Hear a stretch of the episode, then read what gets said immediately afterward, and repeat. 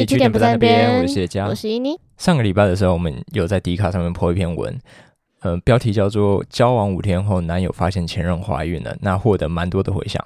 那时候我们就有说我们会去采访故事的女主角，那她其实是伊妮的同事。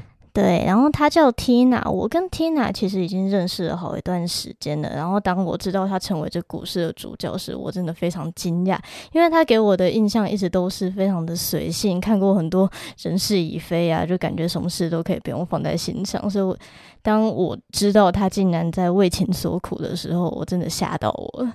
我对 Tina 本人的第一印象其实是这样，但是他告诉我们说，他在上一段感情被伤得很深。一开始两个人都相处得很愉快，可是到后面他就发现对方慢慢的变了一个人。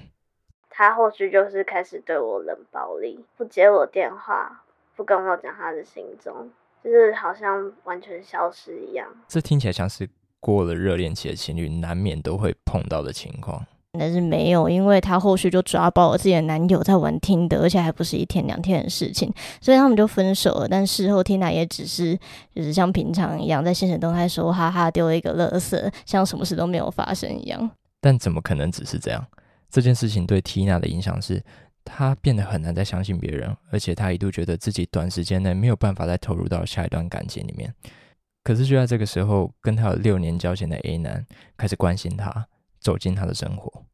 我跟他就是从学生时期开始的朋友，因为我有告诉他我被前任伤的蛮重的故事，所以他想要陪我走过这段路疗伤，就是会一起出去吃饭聊天，然后几乎每天都会通话，蛮持续蛮久一段时间，一直到五月底。我们对彼此就还蛮有好感，我们就在一起了。你看，就是你受过那么大的伤，然后有交情的朋友，其实一直在默默关注着你，我说还不够浪漫吗？我觉得直接晕爆。我们有问题呢，那个当下对于这个新展开的关系，他有怎样的期待？我只希望可以稳稳的走下去就好了。听起来真的不是一个太过分的要求。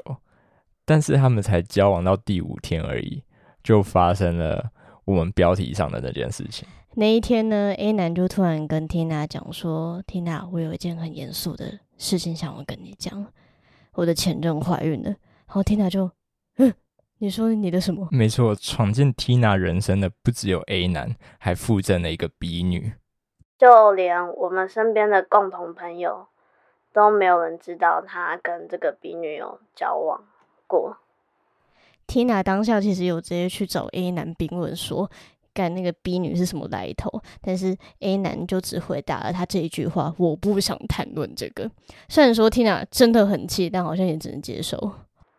对，因为觉得事情都已经发生了，而且人家女生又有留了他的小孩，他就真的好像必须回去负责任。所以 Tina 就只能无奈的跟 A 男分手了。但是，一句我不想谈论这个，就可以阻止 Tina 去查清楚 B 女到底是谁吗？怎么可能？后来我是透过我的我们其中一个共同朋友，他是 A 男的某位前任，我们一起抽丝剥茧，把这个 B 女找出来的。复仇者联盟正式诞生哦！我跟你讲，这真的很可怕。你想要搞一个男人，就是找他的前任，再不行再找他的前前任，一定会搞死他。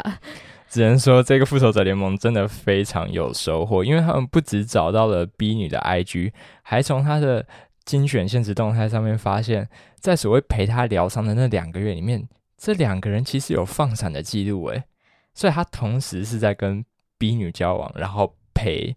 缇娜疗伤，只能说这个 A 男是一个时间管理大师。而且所谓的想要把小孩生下来，不是因为 A 男真的很负责任，而是因为他家里非常想要小孩。A 男其实是他爸老来得子的产物，而且他现在他爸还老得快死了，一直抱不到孙。他还有两个哥哥，那大的生不出来，小的死了不生，所以最后的希望就放在 A 男身上了。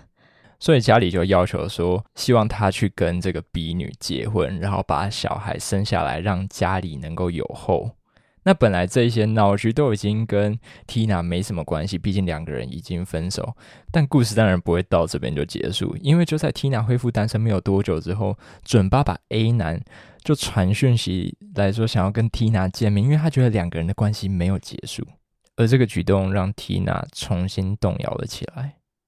原本心理预设的立场是，他可能就真的回去结婚，他就从此以后就是可能把我封锁了，不会再联络我了。没想到他又回来，继续找我。哦，找你也就算了，他还对你做了一个深情的告白，外加一个看起来不可思议的承诺。他那时候就告诉我说，他非常的爱我。他说：“我觉得我真的可以爱你很久很久。”然后他甚至要我等他三年，说三年后他会跟这个女生离婚，觉得小孩子三岁的时候就可以稳定了，希望我等他三年的时间，然后这时间他会陪我，当我需要他的时候，他都会在。我真的是差点吐出来，到底谁需要你陪啊？而且小孩子三岁，到底哪里稳定？是怎样？不需要你喂奶吗？A 男可能也意识到自己的提案实在有够荒谬，所以过几天之后，他就换了个说法。他跟我讲说，他想要赶快见面，因为有好消息要跟我说。然后他所谓的好消息就是，冰女要把小孩拿掉，而且他们要分手。看起来这一切好像开始有转换的余地，就好像。呃，提供北想要给他一个公道，他好像没那么悲惨呢。但是没过几天呢，A 男突然又给他一个重磅消息，他突然关心起那个小孩，所以他自己自作主张的跑回去跟 B 女说：“你可以把小孩子生下来吗？我会好好对你，和照顾小孩的。”哦，缇娜，这这真的是。只能说，任何再善良的人，在经历过这种二次伤害之后，心里面都只会有一种想法：凭什么他可以快快乐乐的生小孩、结婚，我就活该这样被他乱搞？我就下定决心要弄死他。复仇女人真的很可怕，而且 Tina 她采取的第一步就是你怎么弄我，我就把你弄回去。她做的第一件事情就是把 A 男的所有破事跟他老婆讲，结果。B 女本人竟然不为所动，她当下就火了，就是好，那连你一起死。所以 Tina 就有一天很突兀的去敲了 B 女的私讯，然后问她说：“嗯，我想请教你一下，怀孕的时候大概有哪些症状？因为我的月经已经有一段时间没有来了，我之前都很准时，我不知道她为什么会这样。”那 B 女就很担心啊，就说：“你突然跟我谈这个干嘛？” Tina 马上跟他摊牌，就说：“好，其实我在跟他分手前几天，我们就做了四次，四次都五套，而且两次内射，所以又呢，我就有点担心。那时候 B 女只回了两个字：四次。为了加深事情的可信度，他还跟朋友借来了一支双杠的验孕棒，真的是把 B 女吓得半死。他当下就很紧张，说：你会把小孩生下来吗？你会生下来吗？我就告诉他说：没关系，这件事情我自己一个人解决就好了。”然后那个女生就问我说：“那我会告诉她老公吗？”我就说：“当然不会啊，因为太丢脸了。可是我只跟你讲而已，因为我觉得你真的是一个很善良的人。可是刚传完讯息，我马上就跑去跟这个男生说：我怀了你的小孩子。天知道这件事情带给了 A 男跟 B 女之间多少的矛盾跟混乱，但。这时候，Tina 觉得 OK，这一次点到为止就好，毕竟这不是她复仇的重点，所以他就找 A 男当面对质，跟他讲说：“我虽然怀了你的小孩，但我一点都不想生下来，因为那他妈太丢脸了。”想不到 Tina 在这几天后就刚好发生了一个小车祸，于是这个事件就以流产来稍作一个落幕了。那在他养伤期间，B 女是第一个跑来关心他的人。问他说：“哦，你要不要再去做一些更进阶的检查？毕竟车祸可能有后遗症，譬如说你可以去妇产科之类的。”他就是希望我流产流干净一点，这让 Tina 对 B 女失去了最后一点点同情。他的下一步则是利用 A 男对于他流产之后的愧疚感，成为一个第三者，就是无时无刻陪在他身边。他一开始最喜欢我什么样子，我就尽力做好他喜欢的那个样子，温柔的对待他，然后让他百分之百的相信我、信任我。我已经原谅他所做的一切，并且很相信他，很爱他。OK，那除此之外呢？做些本来情侣就会做的事情啊，一起出去玩、聊天、做爱。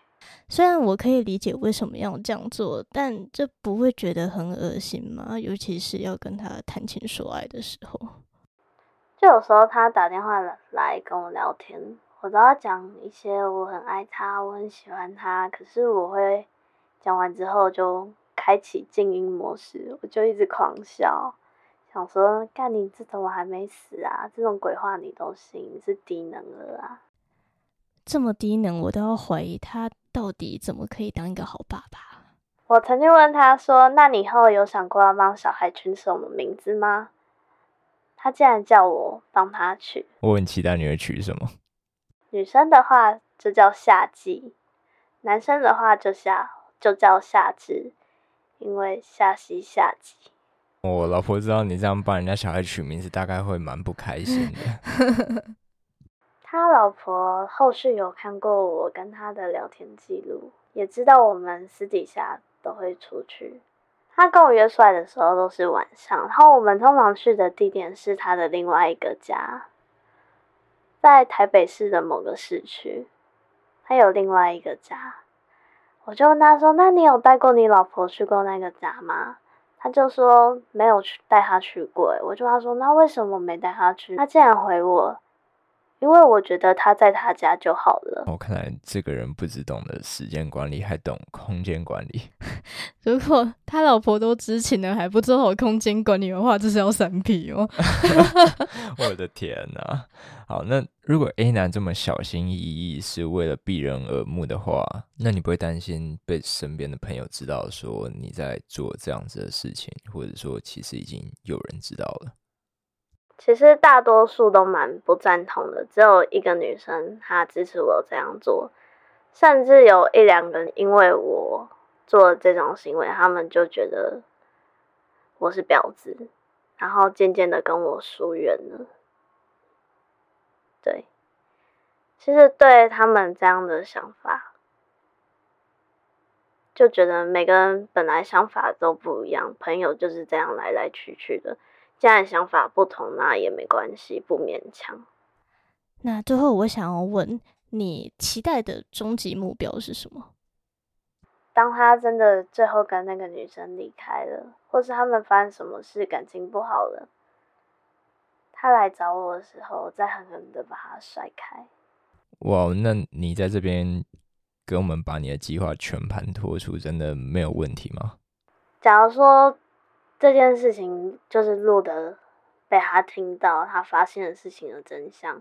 其实对我来说也没什么太大的影响，因为他对我来说是可有可无，我只是少了一个乐趣，其实没有什么太大的影响。OK，那今天感谢 Tina 接受我们的访问，但节目还没有结束哦。想不到吧？对，我们会播放一段我们精选的彩蛋给大家，感谢听到最后的各位。我们可以先从 A 男的性癖开始聊起，你说他最喜欢的姿势是什么来着？哦，他最喜欢人家在上面，然后他就喜欢一直亲，一直要亲，然后他是舌头怪，他是舌头怪，嗯所以他口水很多，会用的你满脸都是，是吗？不是，他是很喜欢舌吻，哎，就亲吻一定要伸舌头，那跟我男朋友蛮像的。超烦。嗯，你也不喜欢？那怎么来？是你要女上，然后还有一边一边亲他，那个是那后后背怎么办？哦，他那种后背也要。哦，那个，等一下，真的可以吗？对，等一下，这样吗？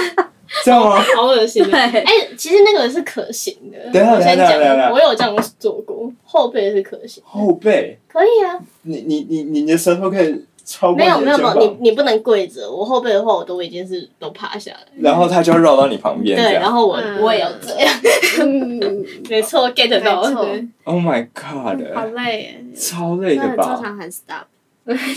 可是为了当好一个小三，你还是觉得 God 要继续有啦，我有让他感觉到危机感。他觉得说，他有一次问我说，我是不是都没办法满足你？然后呢？你等下你这突然性变超大，我是说没有啦，你想太多了。嗯哼，对我刚刚这样讲，他很怕我出去找其他的炮友，可是你没有在管的吧？嗯，管管他屁事。对啊，对啊，对啊，你没有在管的。他都跟他老婆做了，那我也可以有其他人啊。